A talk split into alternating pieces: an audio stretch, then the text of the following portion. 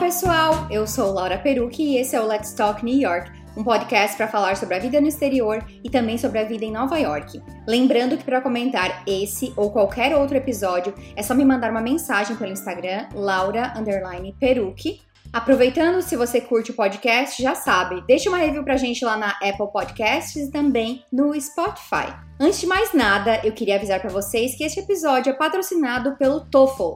Se você sonha em estudar fora, o teste de proficiência de inglês TOEFL IBT pode te ajudar a conquistar esse sonho. Ele é aceito em mais de 11.500 universidades e instituições em mais de 160 países. Nove em cada dez universidades nos Estados Unidos preferem o teste TOEFL IBT a outros testes de língua inglesa. E ao ouvir o episódio de hoje, vocês vão perceber como o inglês teve um papel fundamental na carreira da convidada, especialmente quando ela se viu desempregada no Brasil e decidiu tentar algo fora. E aproveite! Você pode usar o código LAURA30 para ganhar 30 dólares de desconto na inscrição para o teste TOEFL IBT. Veja o link na descrição do episódio. No episódio de hoje, eu recebo a Laísa Negri. Ela mora em Boston há dois anos e meio e é Research Fellow do Mass General Hospital e Harvard Medical School. A Laísa fez mestrado e doutorado no Brasil e, ao terminar o doutorado, ela se viu desempregada, o que foi uma frustração depois de tantos anos de estudos e dedicação. Sabe o que ela pensou? Bom, se eu não tenho valor aqui, eu vou mandar meu currículo para fora. E foi assim que ela foi contratada como pesquisadora nesse cargo que ela está atualmente. Claro que a história dela não foi só isso e ela tá aqui para contar mais dessa trajetória. Mas sabe o lance da gente já ter o não e ir atrás do nosso sim e também de não desistir depois de ficar sem resposta? Pois é, a Laísa está aqui para provar isso também. Então, Laísa, seja muito bem-vinda e muito obrigada por topar o convite de estar aqui no podcast contando a tua história. Oi, Laura, eu que agradeço. Muito obrigada pelo convite. Você é uma inspiração para muitas pessoas. Eu acompanho seu Instagram, os seus podcasts, muitas histórias inspiradoras. E eu que agradeço de estar aqui para poder compartilhar um pouco da minha vivência e do, dos meus desafios durante a vida e como que eu vim parar aqui. Ah, eu fico muito feliz. Muito obrigada. Bom, primeiramente, tu é de Bauru, do interior de São Paulo, e fez faculdade Sim. de farmácia na USP de Ribeirão Preto. A USP é uma instituição super renomada. Por que que tu escolheu o curso de farmácia e por que que tu escolheu a USP? Porque eu sei que tu passou para outras universidades quando tu estava no teu processo de vestibular? Primeiramente, eu prestei medicina, né? Eu, uhum. eu queria área da saúde, então primeiro ano de vestibular eu prestei medicina, porque eu gostava muito da área de biológicas e de química. Logo no primeiro ano era muito difícil passar em medicina, é ainda, né, muito é. difícil. Comecei a ver que eu não tinha psicológico para isso, para exercer, porque eu acho que para você exercer a medicina você tem que estar tá preparado para tomar decisões é, com uma certa pressão que eu já via que eu não tinha essa pressão para prestar o vestibular. Uhum. Então, já no primeiro ano, eu comecei a pensar, obviamente, com meus pais sobre. Eu tive a oportunidade de ir para Ribeirão Preto é, porque eu tinha algumas amigas que estudavam lá na USP em Ribeirão para conhecer a faculdade. E eu fui no dia que estava tendo o dia da matrícula. E eu conheci a faculdade de farmácia nesse dia. E lá eu me encantei pela faculdade de farmácia. Óbvio, eu tinha prestado medicina, então é, eu não teria entrado, né? E aí, é, por causa disso, eu, eu, como eu gostava muito da área de biológicas e biologia e química, eu resolvi então ir para prestar farmácia. Mas aí eu não queria qualquer curso de farmácia. Eu queria muito prestar farmácia e passar na USP é, em Ribeirão Preto. Por causa, por causa disso, porque eu fui conhecer, comecei a ter esse sonho de estudar lá uhum. e, e eu fui atrás. Tanto que na época, eu passei em outras faculdades, né? Eu passei na Unesp, eu passei na UEM. E a UEM, eu lembro que você começaria só no, no meio do, do, do ano. Uhum. E meus pais, eles não aguentavam mais ver eu estudando, porque eu estudava bastante. Eles falavam: filha, você já fez sua obrigação, já passou no vestibular, fica de férias, não precisa mais. Você já tá, já tá dentro. Uhum. Não, vou continuar estudando porque eu quero USP Ribeirão. E aí eu fui lá e prestei vestibular e não passei de primeira, passei de segunda chamada. Meu apelido na faculdade era Rebarba, porque eu passei de segunda chamada. Ai, sério? E eu tenho muito orgulho disso. Mas o importante é que passou. E... Quem dera eu tivesse passado para federal é. quando eu fiz o vestibular em segunda, terceira, quinta chamada. Eu tenho uma e... admiração por, pelas pessoas que passam em é, vestibular de universidade é, federal, porque é sempre muito concorrido e, pelo menos na minha época, né? Isso é tão velho dizer isso, mas na minha época era onde estavam os melhores cursos, né? E Sim. Tem um, um prestígio, né? É claro que tem. eu sei que tem muito do esforço do aluno, mas eu, eu vejo, assim, quantas oportunidades tem nas universidades federais. E, nossa, sempre que eu vejo alguém que, que fala que fez é, federal, eu fico, ai, que legal, também queria ter feito. eu acho que o importante de uma universidade estadual ou federal, pública, eu acho que é a vivência também que uhum. você aprende. Lá na USP, a gente aprendia muito a buscar informação também. É, porque no cursinho, na escola, a gente estava muito acostumado a, a, ter a informação, o professor passava na lousa, a gente é, estudava aquilo que ele passava. No, na faculdade, eu não sei como são as outras faculdades, né?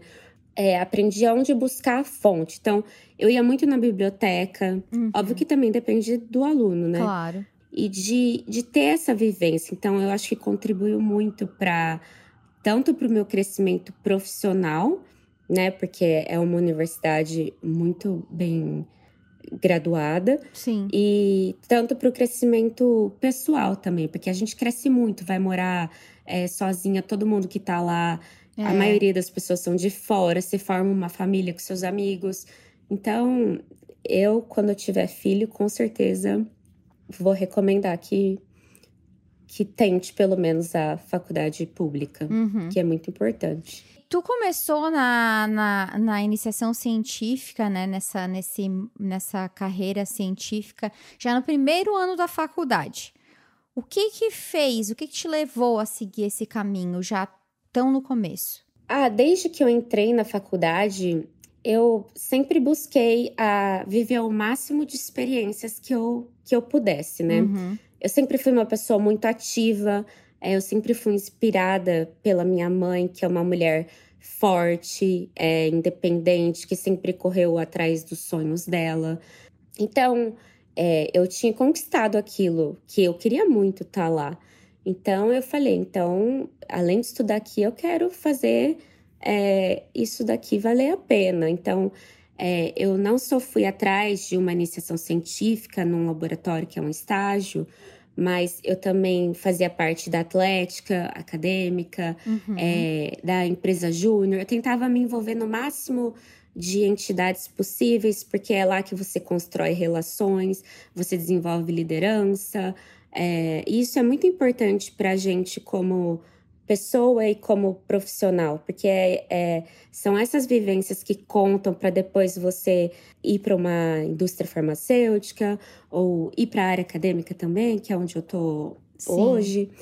Eu desde que eu entrei, eu quis aproveitar ao máximo das experiências que eu podia ter. Então, desde o início, eu quis fazer iniciação científica, e lá na USP a gente é muito incentivado a fazer iniciação científica, que nada mais é que o início é a pesquisa no laboratório. Eu tive muita sorte é, de ir para um laboratório que eu comecei a amar a, uhum. a ciência que eu fazia lá. Sim. É, o, o, meu orientador, que eu chamo de chefe até hoje, ele, ele, ele é químico, mas uhum. na área de farmácia. E, e ele me ensinava tudo de um jeito que eu comecei a, a amar aquilo, amar a química, amar como as coisas eram levadas no laboratório. É, o nosso aprendizado, é, ele é muito levado pela pessoa que está te ensinando. E como o Roberto, que é, é, era o meu orientador, ele tinha muito amor por aquilo que ele ensina, é, foi muito fácil de eu aprender e de eu, é, de eu ser incentivada por ele. Uhum. Então, eu gostei muito do, do laboratório e eu fiquei na iniciação científica no laboratório dele é, por quatro anos. E o ambiente de trabalho também era muito bom. Todo mundo se dava bem, é, as pessoas eram muito solistas, todo mundo se tratava de igual para igual, não tinha aquela hierarquia que, ah, porque um é pós-doc, o outro é iniciação científica, então um é melhor que o outro. Não. Era muito. As pessoas eram muito atenciosas, então tenho amigos lá até hoje. Então, isso tudo foi fazendo eu, eu amar a ciência hum. e amar o meu desenvolvimento no laboratório. No meio do caminho, né, tu ganhou uma bolsa para estudar em Londres por seis meses. Como que surgiu essa oportunidade?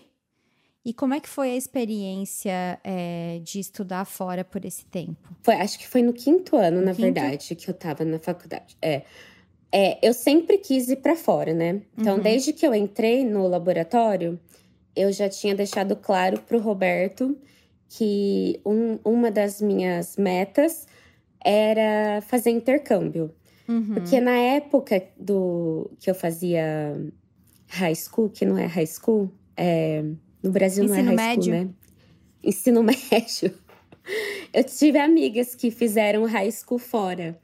E é, na época era muito caro, é, não dava para os meus pais pagarem. Então eu tinha muito esse sonho de estudar fora. Então eu falei, então na faculdade eu quero tentar fazer isso. Uhum. E ainda assim era caro, né? Não... Então eu também tentava buscar isso, buscava bolsas de estudo para eu tentar ir. Na época ainda é, não tinha muitos meios de ir, porque depois surgiu Ciências Sem Fronteiras que era um plano do governo para alunos conseguirem ir, mas na minha época não existia ainda. Eu conversei com o Roberto, o meu orientador, que eu queria muito ir, e eu comecei a procurar meios de ir. Só que eu queria já ir no primeiro ano. Aí o Roberto falou: Não, imagina, você não vai no primeiro ano. Aí ele me segurou até o quinto ano, né? E falou: Agora, se você quiser ir, vamos tentar fazer contato para você ir. Aí uhum. conseguimos um contato em Londres, na King's College London. A pesquisadora de lá me aceitou, mas ela me aceitava, aceitava desde que eu tivesse uma bolsa para eu ir. Uhum. E o que é mais difícil, né? E aí existia um plano, é, uma bolsa do, da graduação por mérito acadêmico. Mas eu não era uma aluna assim top 10 para ter uma nota super super top para ir por mérito acadêmico. Eu era uma aluna mediana. Hum. Eu sempre falo que eu é, curtia na mesma medida que eu estudava. Uhum, então, uhum. eu sabia equilibrar bastante. Mas eu tinha notas boas que permitiram que eu ganhasse essa bolsa por mérito acadêmico. Que legal. E aí eu ganhei a bolsa e fui para Londres e fiquei seis meses. Mas a bolsa também não era tanto assim, era uma bolsa é, razoável mesmo, porque a Libra. É, a Libra é cara. Sim. Na época era cara, não lembro quanto que era. Hoje em dia é mais cara ainda. Uhum. Mas a gente faz dar certo. Eu morei numa casa com 14 pessoas para pagar mais barato. E quando a gente é jovem, tudo tudo dá tudo certo. Dá tudo a gente certo. não liga. Uhum. É. a gente faz dar certo. Uhum. Então era contadinho, mas fiz valer a pena. Foi a melhor experiência que eu tive, porque foi lá a primeira vez que eu morei fora, é, foi lá o primeiro contato que eu tive com o inglês. Então foi lá que eu, que eu realmente vi que eu sabia falar inglês sem saber falar. Uhum. Assim, eu sempre estudei inglês, mas eu nunca tinha ido para fora. Então eu peguei e falei: eu consigo me virar. Porque uhum. ser obrigada a falar, né? Sim, sim. A gente que sim. tá aqui hoje em dia, a gente sabe bem isso. É, a gente se, se expõe. E foi uma experiência incrível. Eu lembro que eu, eu sentava na frente do rio Tamisa E eu falava, gente, eu não acredito que eu tô aqui. E chorava de alegria. Uhum. E aí, quando eu voltei, depois de seis meses, eu voltei. Voltei chorando, não queria voltar, não. Sim. Aí eu já voltei com o sonho de, de morar fora. Uhum. É, isso era o quinto ano da faculdade. Eu tinha mais um ano ainda. Tinha, Sim. Eram seis anos. O meu orientador, no caso, o Roberto, ele falou: Não, agora você vai sair do laboratório porque eu quero que você tenha uma experiência na indústria. Era muito importante eu ter. Aí eu fui, é, e foi muito importante porque eu consegui a minha experiência na indústria, porque eu tinha morado fora e tinha inglês. E tu acha que essa, essa experiência que tu teve na indústria também serviu para te mostrar que tu, na verdade, queria continuar na vida acadêmica? Sim, serviu bastante. Eu gostei muito da experiência na indústria que eu tive. Uhum. É, foi em Ribeirão Preto mesmo. Eu gostei do ambiente de trabalho da indústria. O que eu não gostei foi do da área que eu trabalhava, que eu trabalhava no controle de qualidade. Todo dia você fazia a mesma coisa. Era muito mecânico, parecia uhum. receita de bolo. Sim. Como eu sempre trabalhei com pesquisa, eu gostava quando as amostras davam errada. Por exemplo, é, eu tinha contaminação de ferro na amostra. Aí tinha que investigar por que, que a amostra estava contaminada. Tu gosta de resolver problema. Ver, porque é o que um pesquisador gosta. Uhum. Então, aí eu tive é, mais certeza ainda que eu queria fazer um mestrado e um doutorado. Então, uhum. já saí de lá sabendo que eu queria. Mas hoje em dia eu ainda tenho vontade de voltar para a indústria como pesquisadora, não sim, nessa área. Sim. E aí tu é. fez isso, né? Tu fez o teu mestrado, tu fez o, o teu doutorado e o teu doutorado foi uh, o que te proporcionou uma nova experiência fora, porque tu fez o doutorado que eles chamam de doutorado sanduíche, né? E essa, essa história eu achei maravilhosa. E eu queria que tu compartilhasse com as pessoas, porque tu queria Harvard. E aí meio que Sim. cortaram as tuas asinhas. Conta pra gente é. como é que foi essa história. porque no, no doutorado existe um, um, um programa que chama doutorado sanduíche, que você faz uma parte do seu doutorado fora, né? Se uhum. você tiver uma bolsa. E eu tinha essa bolsa, consegui uma bolsa para estudar fora. Uhum. Graças a Deus, sou muito lisonjeada por isso também. E, e, nisso eu fiz o meu mestrado e doutorado com o Roberto, que é o meu orientador desde a iniciação científica. Eu falo que ele é meu pai. E aí eu conversei com o Roberto, falei que meu sonho era ir para Harvard. Ele falou: Mas ninguém vai ler seu e-mail se você mandar um e-mail. Uhum. Eu falei: Ah, tá bom, mas o não a gente já tem, né? Vamos tentar. E aí ele não me deu muito ouvido.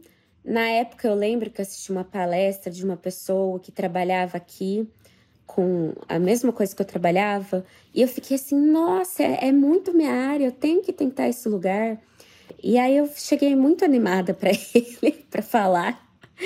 E ele falou: "Não, mas tá, a gente já tem contato lá no NIH que é muito top também, na verdade. Onde fica essa é... instituição? NIH fica em Washington, Bethesda. Ah, tá. É National Institute of Health. É tipo top aqui também. Sim, mas tu queria Harvard. Mas aí eu falei para ele, então vamos fazer o seguinte. Vamos tentar mandar um e-mail para Harvard. E se não der certo, eu vou para NIH. Porque NIH a gente já tinha o contato, já uhum. tinha o contato com o orientador de lá. E óbvio que eu tinha que fazer esse contato através do meu orientador, porque eu não sou ninguém e ele era alguém, né? Uhum. ele pegou e escreveu um e-mail. Ele chegou depois de uma semana, ó, mandei e-mail, ninguém respondeu, vou mandar e-mail para fulano para você ir pro NIH. Eu não. Mas nossa, eu, eu ele é meu paizão, por isso que eu tenho coragem de fazer essas coisas também. Uhum. Eu, eu, falei, eu falei, não, manda, manda de novo. O não a gente já tem. Aí eu insisti para ele mandar, mas ele podia pegar e falar assim: ah, você tá folgada, né? Porque ele era meu chefe, afinal, né? Uhum. Eu sei que eu convenci ele a mandar. E aí responderam o e-mail. Aí marcaram, é, pediram o currículo, pediram um monte de coisa, marcaram uma entrevista, fizeram a entrevista e falaram: você foi aprovada. Eu falei, ah, sério?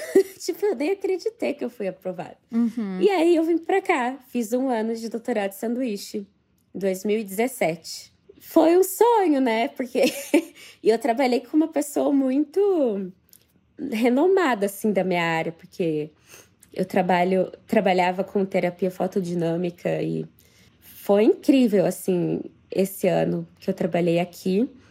Só crescimento, é, foi incrível, assim, um sonho mesmo. Uhum. Mas trabalhei muito também. Sim, muito, muito. sim. E foi difícil também. Foi um ano muito bom, muito produtivo, mas um ano muito difícil também.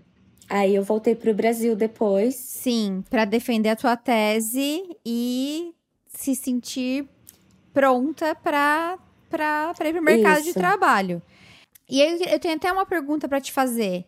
É, depois de tu defender a tese, tu foi, tu foi procurar um trabalho, tu não cogitou seguir na carreira acadêmica, então tu queria voltar para a indústria. Eu cogitei seguir carreira acadêmica, mas no Brasil não é.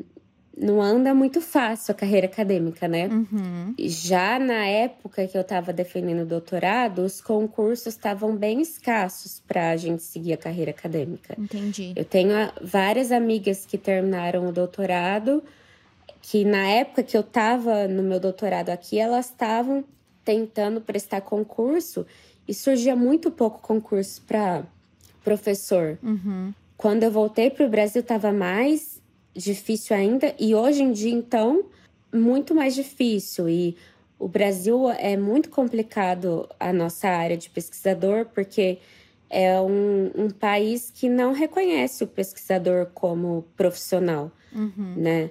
É, Mesmo nem... as pessoas, né, Laísa? Tipo, quando, quando tu fala que, Uhum. ah, sei lá, faz um mestrado, faz um doutorado, um pós-doc, tem sempre aquela é, fatídica pergunta, mas tu só estuda?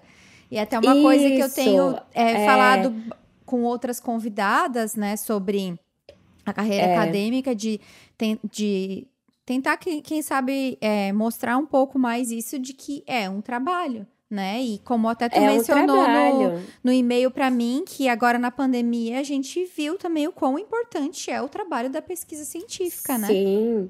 E é um trabalho árduo, porque a gente não tem hora para entrar, a gente não tem hora para sair. É um trabalho que desgasta e, e a gente vive de, de grant, tanto Uhum. no Brasil quanto aqui. Sim. Então a gente está sempre buscando, está sempre lutando para conseguir se manter. E as pessoas não, não entendem o que a gente faz. É muito frustrante. Sim. Mas quando eu terminei o doutorado, antes né, de eu terminar, eu estava procurando é, um pós-doc no Brasil e também estava procurando é, na indústria, é, um emprego na indústria. E também estava procurando vagas no exterior, que era o que eu mais queria, na verdade. Um pós-doc no exterior. Mas tu foi. Tu, tu, tu, tu chegou a ser negada pela tua experiência. Né? Sim, fui negada. Eu cheguei, chegaram a me falar que eles não poderiam me contratar porque eu tinha o doutorado em Harvard. Eu falei, mas não era para isso ser bom, Pois é. né? Porque É. era para isso acrescentar em alguma coisa. Não, mas aí eu fiquei muito mal. Nossa. Pois é, como daí que foi esse período pra ti? Eu fiquei péssima, eu fiquei muito mal, porque eu sempre fui uma pessoa que eu acreditei mesmo. É, eu falava assim, não, porque se não for ter lugar para mim, é, vai ter lugar para quem? Sempre fui positiva, vai ter lugar para mim, vai ter lugar para todo mundo. Uhum. É, eu estudo, eu faço o que eu gosto, vai dar certo. Então, eu sempre fui muito positiva e sempre incentivei minhas amigas do laboratório a Sim. serem positivas, para Uhum. buscar. E aí, eu tomei uma rasteira mesmo. Fo- Foi um período muito difícil, eu fiquei em depressão, porque eu falava assim: gente, para que, que eu estudei tanto tempo então? Se ninguém me dá valor, ninguém me reconhece. E chorava, claro, né? Uhum. Óbvio, defendi meu doutorado, foi muito difícil. a defesa, chorei muito, busquei terapia para eu ficar melhor nisso, né? Sim. Também, para eu voltar a ser uma pessoa positiva. Por conseguir voltar a, a ser positiva, tentar acreditar de novo, eu comecei a buscar porque não tinha oportunidade na indústria por, pelo currículo, tinha oportunidade de pós-doc, mas estava muito difícil você conseguir bolsa de pós-doc no Brasil. Sim. Na época. Hoje uhum. em dia está difícil também.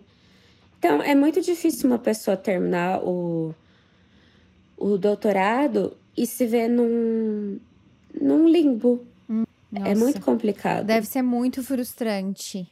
E assim, eu, eu achei muito interessante, porque a frase que eu, que eu falei lá no começo do podcast, que tu, tu falou: ah, se eu não tenho valor aqui, eu vou mandar meu currículo para fora. E isso me chamou a atenção, é, o teu pensamento. Para muitas pessoas, é, o, a, a, mensagem que isso, que isso, que, que seria interpretada seria: nossa, mas se eu não consigo aqui, se ninguém me contrata aqui, como é que eu vou ser boa pro exterior? E eu queria que tu falasse um pouco desse teu, desse teu mindset, que tu não teve medo de ir atrás de uma oportunidade fora. Nesse sentido, eu nunca tenho medo. Uhum. Por exemplo, é, quando eu fui morar em Londres, eu não tive medo. Quando eu vim para cá morar em 2017, eu não tive medo, porque eu já conversei com amigas que, que têm esse medo de morar no exterior, longe de tudo e de todos, longe da família, porque também não é fácil. Mas eu tenho, eu sou meio desapegada nesse sentido. Você também mora fora, você, você deve saber como que é. Uhum. Eu sou muito apegada à minha mãe, uhum. na verdade. Mas eu acho que ela sempre me incentivou a, a buscar tudo isso eu acho que eu que eu cresci buscando ser uma mulher independente, é, buscando é, lutar mesmo, sabe? Sim. Eu, eu nunca tive esse medo que algumas pessoas têm. Eu tenho medo de outras coisas. Sim. Mas sim. de morar fora e de ficar longe da família. Isso, óbvio que é ruim, é difícil, tem hora mas eu consigo lidar com tudo Sim. isso. Mas até a questão. É, claro que, né, o, o, medo do novo, morar em outro país, a saudade e tudo mais, é um ponto. Mas aí tem outro ponto que, que eu fiquei admirada positivamente: é de tu ter autoconfiança e sair aplicando e procurando coisas no exterior por acreditar no teu potencial que tu era capaz. Porque a gente sabe, a gente escuta muito que que, que, as pessoas ficam sempre dizendo que ah, é muito difícil, né, trabalhar no exterior, porque por que, que vão me contratar e não vão contratar alguém que é daqui? Sabe essa síndrome que a gente tem de que a gente é Sei. menos é, que as pessoas que são nativas daqui? E tu não teve isso, tipo, tu falou, não, ninguém me quer aqui, então tá, então vou procurar outra coisa fora eu comecei a mandar currículo para várias vagas, na verdade. Uhum. Para várias vagas no é, por aqui, mandei para Europa, mandei para vários lugares, na verdade. Tomei um monte de não. Uhum. E é normal a gente tomar não. O que a gente não pode ter medo é de tomar não, porque Sim. tapa na cara a gente vai tomar em todo lugar, tanto é. aqui quanto no Brasil. A mesmo até se a gente estiver empregado, a gente corre o risco de ser mandado embora. Então, eu acho que isso a gente tem que. É, não pode ter esse medo. Uhum. É, então, óbvio, eu tomei um monte de não. Eu não sei como o meu currículo foi parar na mão, foi parar na mão de alguém que me conhecia, da época que eu estudei aqui em 2017. Porque na época que eu estudei aqui em 2017, eu tinha muita reunião e com outros pesquisadores, e essa pessoa era um dos nossos colaboradores que não trabalhava diretamente comigo. E só que eu participava das reuniões, ele via eu interagir nas reuniões, via que eu tinha conhecimento. E ele viu o meu currículo e viu o nome do meu orientador no currículo.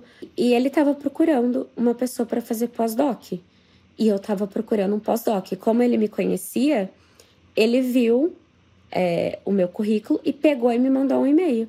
Olha, eu vi que você está procurando um pós-doc e eu tenho uma vaga de pós-doc. Só que é na área de microbiologia, uhum. que não é a minha área.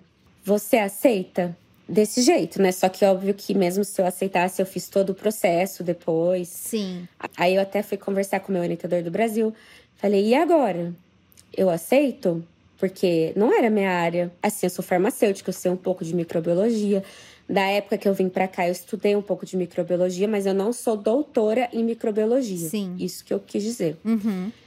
Mas o meu orientador daqui, ele tinha essa ciência, que eu não era doutora em microbiologia, mas ele precisava do, do meu conhecimento em outra área, que é fotoquímica, que eu sou doutora. E aí eu aceitei uhum. o desafio, fiz o processo, é, escrevi um projeto para ele, que ele pediu, né, que era uma das partes do processo, fiz a entrevista, tudo.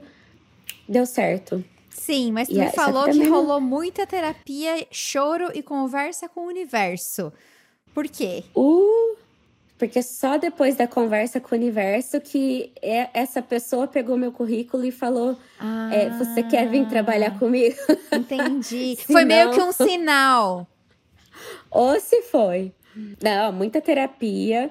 A minha amiga do laboratório, ela me deu um livro, ela falou: você sempre foi super positiva. Não é possível que você tá assim. Me dê um livro, que eu esqueci o nome agora. Li o livro que fala sobre isso, sobre ser positiva e seguir exemplos de pessoas que deram certo. Hum. E eu não sei das pessoas que vão assistir o que elas acham sobre isso, mas eu acho que faz muito sentido e é isso que leva a gente para o caminho certo. E aí, depois disso, eu comecei a jogar para o universo que eu queria uma vaga no exterior. Que eu queria uma vaga no exterior. E aí eu tive minha vaga no exterior. Uhum. E acreditei naquilo. E todo mundo vai conseguir isso se quiser, porque. Porque o que, que acontece? A gente tem essa síndrome que você falou, do cachorro vira-lata, que só os Estados Unidos é bom e o Brasil é ruim, e americano é bom e brasileiro é ruim. Isso não é verdade, uh -uh. principalmente para quem está na área acadêmica. Aqui, é, principalmente em Boston, pelo menos da onde eu tô, a maioria das, das pessoas, é, dos pesquisadores é, em volta de mim, eles não são americanos. Eles são de outros países, é brasileiro, indiano, é paquistão. Por quê? Porque justamente da mesma forma que no Brasil não se paga bem um pesquisador, aqui também não se paga bem um pesquisador. Uhum. Só que pra gente é bem melhor estar tá aqui do que no Brasil. Entendi. Só que um americano aqui, ele ganha muito mais na indústria do que se ele for fazer a carreira acadêmica. Uhum. Então, ele prefere para a indústria. Então, aqui não tem muita mão de obra para a área acadêmica. Entendi. Por isso que tem oportunidade aqui pra gente. Uhum. Aconselho quem tiver essa vontade é, de mandar o currículo. Óbvio, se esforçar para isso, porque também precisa de um de inglês, precisa de é, certo número de publicação, né? Uhum. Precisa construir um caminho, mas não é impossível da gente é conseguir. E... Exato. Quanto mais diverso um time, né? Melhor. Porque sim, são pessoas sim. que que às vezes, sei lá, tu vai trazer uma visão que, que as pessoas que estavam ali não tinham, porque tem a ver com as tuas experiências, com a tua vivência. Se todo mundo pensar igual, como é que a gente vai ter inovação também? Sim, né? é super multidisciplinar. Então, hoje a área que eu trabalho, eu trabalho com microbiologia, eu trabalho com a parte de engenharia, agrega todo mundo um pouco da área é, de cada um. Já que tu falou sobre essa questão que tu aconselha as pessoas a tentarem é, é, né, algo fora do país na, na carreira acadêmica, se tu pudesse dar um conselho para quem está escutando, está vislumbrando uma carreira acadêmica no exterior, qual seria o teu conselho? Meu conselho seria para tentar a ter os sonhos mais altos sempre e buscar esses sonhos que eles vão fazer parte dos planos e acreditar, porque tudo vai dar certo. É, eu sei que a carreira acadêmica no Brasil não é fácil. Eu também vim de algo que não estava fácil para mim, uhum. como eu falei, mas é, eu busquei até dar certo. Uhum. É um sonho que eu tinha. E só que a gente tem que acreditar. Não adianta a gente ficar colocando não antes da, do sim, sempre. E também não se Então- frustrar com os primeiros nãos ou vácuos que a gente leva, né? Porque tu é uma prova disso. Se tu não tivesse insistido É. lá com o teu orientador pra fazer o teu, o teu doutorado sanduíche, tipo, eu sempre acho Sim. maravilhoso, Laísa, como algumas coisas na vida são aquele efeito borboleta. Então, assim, querendo ou não, onde tu tá agora começou com aquele e-mail. Porque se tu não tivesse É. ido, se tu não tivesse insistido pra mandar esse e-mail, tu não teria feito o teu doutorado sanduíche. E se tu não tivesse feito o teu doutorado sanduíche, tu não ia ter tido um contato que te proporcionou essa vaga de pós-doc. Sim. Tu já se deu conta? Tu já tinha se dado conta disso, obviamente, né? Sim, não, e tem, e tem mais a, a, a segunda parte, né? A, o meu pós-doc que eu vim fazer aqui, porque na época do meu doutorado de sanduíche eu namorava. Sim, Né? sim, sim. E, e, na- e foi horrível.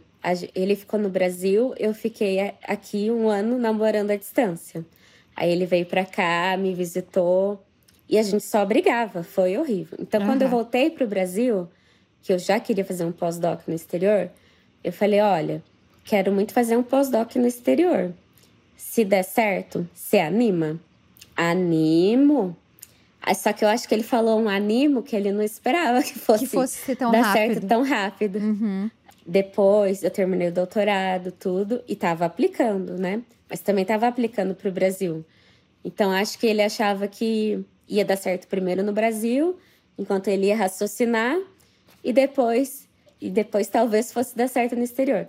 Não, deu certo assim, ó. Depois da conversa com o universo e tal, deu certo assim. O que aconteceu? Casamos em duas semanas. Pra mudar pros Estados Unidos. é, pra, por causa do visto, tudo. Sim. Imagina, foi uma loucura, na verdade. A- além de, por causa de um e-mail, ter dado tudo isso certo, por causa de um e-mail eu casei. E como que vocês conciliaram essa mudança? Porque tu falou que pra ele também não foi fácil, né? Ele abriu mão de coisas no Brasil pra te apoiar no teu Não. sonho. Assim, ele não esperava que desse certo tão rápido, então acho que ele falou. Porque ou a gente casava ou a gente terminava. Porque a gente não queria viver mais aquele namoro à distância. Sim. E tu não um ia oceano. e tu não ia abrir mão do teu sonho por conta disso também. Não. E ele também nem me pediria isso, porque. Porque ele saberia que eu não, não faria, né? Uhum. Porque eu comecei a- o processo todo em outubro, mas ele já estava sabendo disso tudo. Só que eu acho que ele não estava processando. E eu fui aprovada em dezembro. Aí quando eu fui aprovada, tipo assim, eu fui aprovada 15 de dezembro.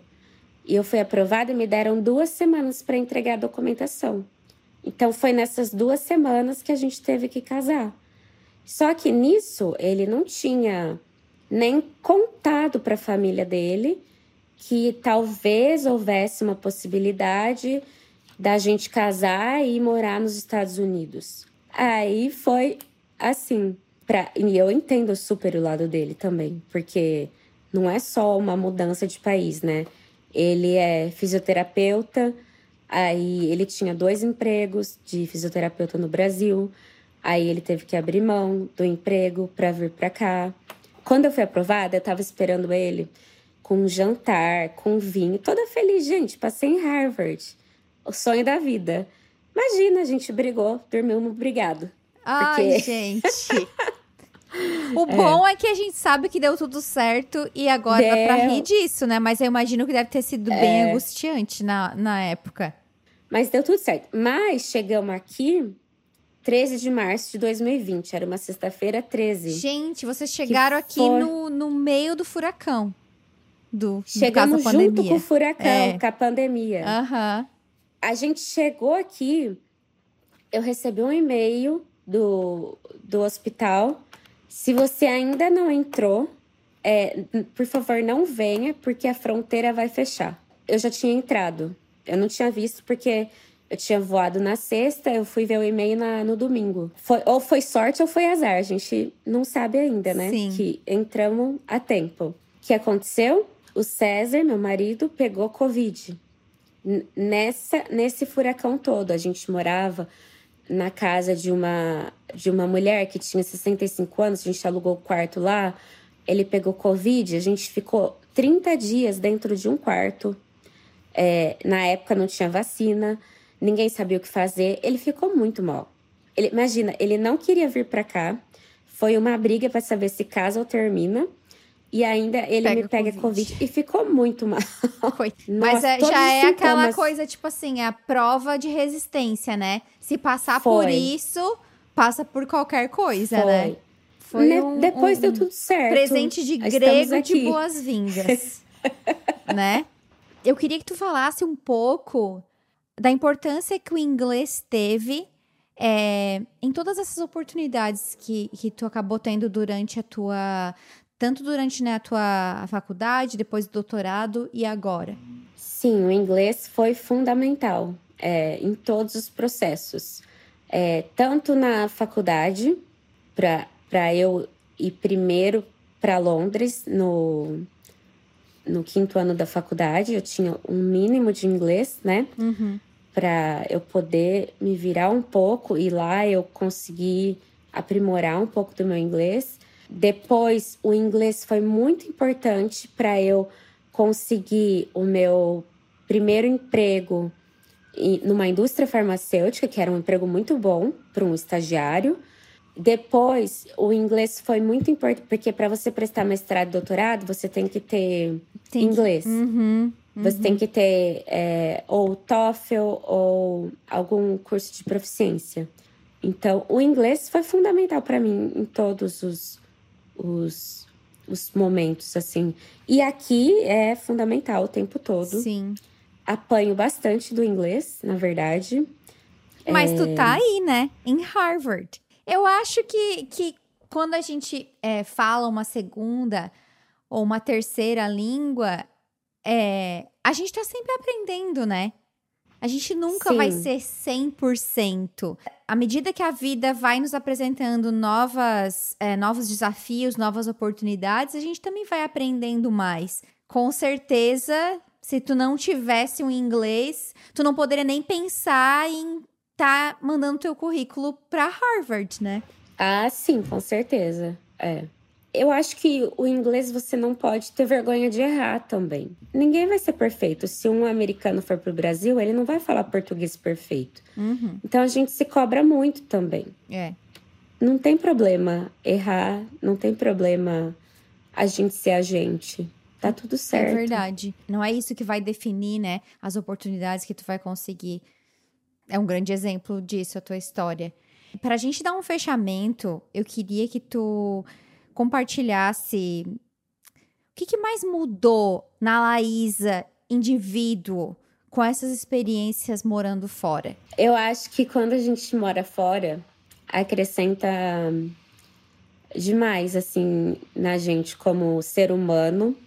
Eu acho que abre muito a nossa cabeça no sentido do, do coletivo também. A gente vê que o mundo não é só aquilo é, que a gente está acostumado. É, a gente vê novas culturas, é tudo muito diferente. Uma das minhas melhores amigas aqui, ela é da Arábia Saudita. Imagina, é muito diferente a cultura minha e dela. Então a gente está sempre disposta a aprender novas culturas. É um aprendizado incrível como ser humano e profissional também, claro. Mas eu acho que acrescenta muito na vida pessoal, falando de mim e do, do meu marido, é, também acrescentou muito na nossa vida como casal. A gente aprendeu muito um com o outro. A gente se tornou muito parceiro, é muito incrível. É a força que a gente dá um pro outro aqui, porque a gente tá sozinho aqui, né? Sim. Tudo que a gente vive é um pelo outro. Eu, eu sou completamente grata dele tá aqui comigo, dele ter aberto mão da, da vida dele para estar tá aqui comigo. E, e a gente já tem tanta história aqui, aqui que já dá para escrever um livro, a gente brinca, sim, sabe? Sim. Mas não é fácil também. Tem muita coisa difícil que a gente vive aqui. Tem muita coisa ruim. Todo mundo acha que Estados Unidos é fácil, primeiro mundo, nossa, uau. Não, tem muita coisa difícil e ruim. Todo país tem problemas, todo lugar tem prós e contras, às vezes eu reclamo, né, de algumas coisas daqui, as pessoas falam: "Ah, por que que você não volta?". Ai, não, não é porque eu reclamo que eu tenho que exato, voltar. Eu acho que Exato. Tem coisa boa e tem coisa ruim, tanto aqui quanto no Brasil. É, são sempre prós e contras, a gente tem que pesar. É, o que é bom e o que é ruim, o que acrescenta. É. Na nossa vida. É. Contanto né? que o balanço seja positivo. Sim. Enquanto, eu acho que sim. enquanto o balanço for positivo, faz sentido continuar, né? E quando não for sim. mais, eu acho que essa questão de, de enxergar aquilo que não é tão bom é até saudável de certa forma.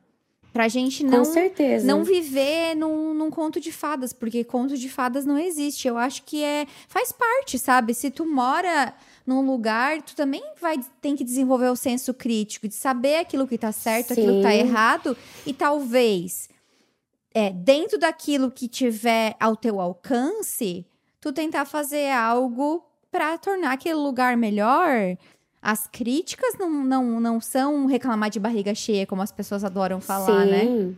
A é, questão, tipo assim, não, eu não, eu não sou cega, né?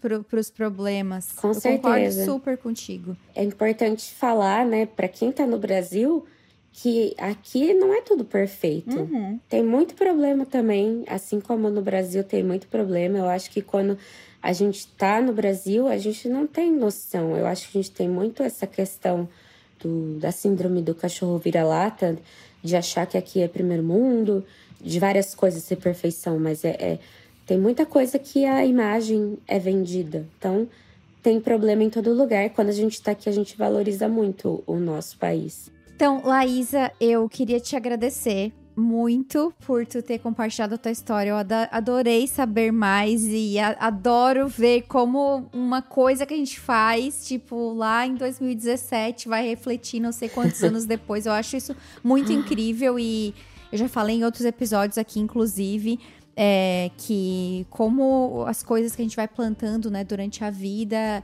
são importantes. Às vezes não, não vai ter um resultado naquele momento, mas lá na frente a gente vai entender. Então, muito obrigada por ter compartilhado a tua história e que ela possa é, inspirar outras pessoas que também estejam aí com planos de, de tentar algo fora, seja na área acadêmica ou não, que eu acho que experiências sempre são válidas e inspiradoras para quem está escutando. Muito obrigada, eu que agradeço. Eu espero é, contribuir um pouco na vida das pessoas, que, que eu inspire um pouco a vida dessas pessoas que têm sonhos e acham que é difícil é, alcançá-los. E eu acho que o sonho está sempre viável para gente. É só a gente pensar positivo e correr atrás. Então, eu fiquei muito feliz de estar aqui conversando com você, foi muito bom. Ai, que bom. Eu vou deixar o Instagram da Laísa na descrição do podcast. Então, se vocês tiverem alguma mensagem para mandar para ela, algum comentário, mandem mensagem para ela falando o que vocês acharam. Mandem mensagem para mim também. E a gente se fala no próximo episódio. Tchau, tchau.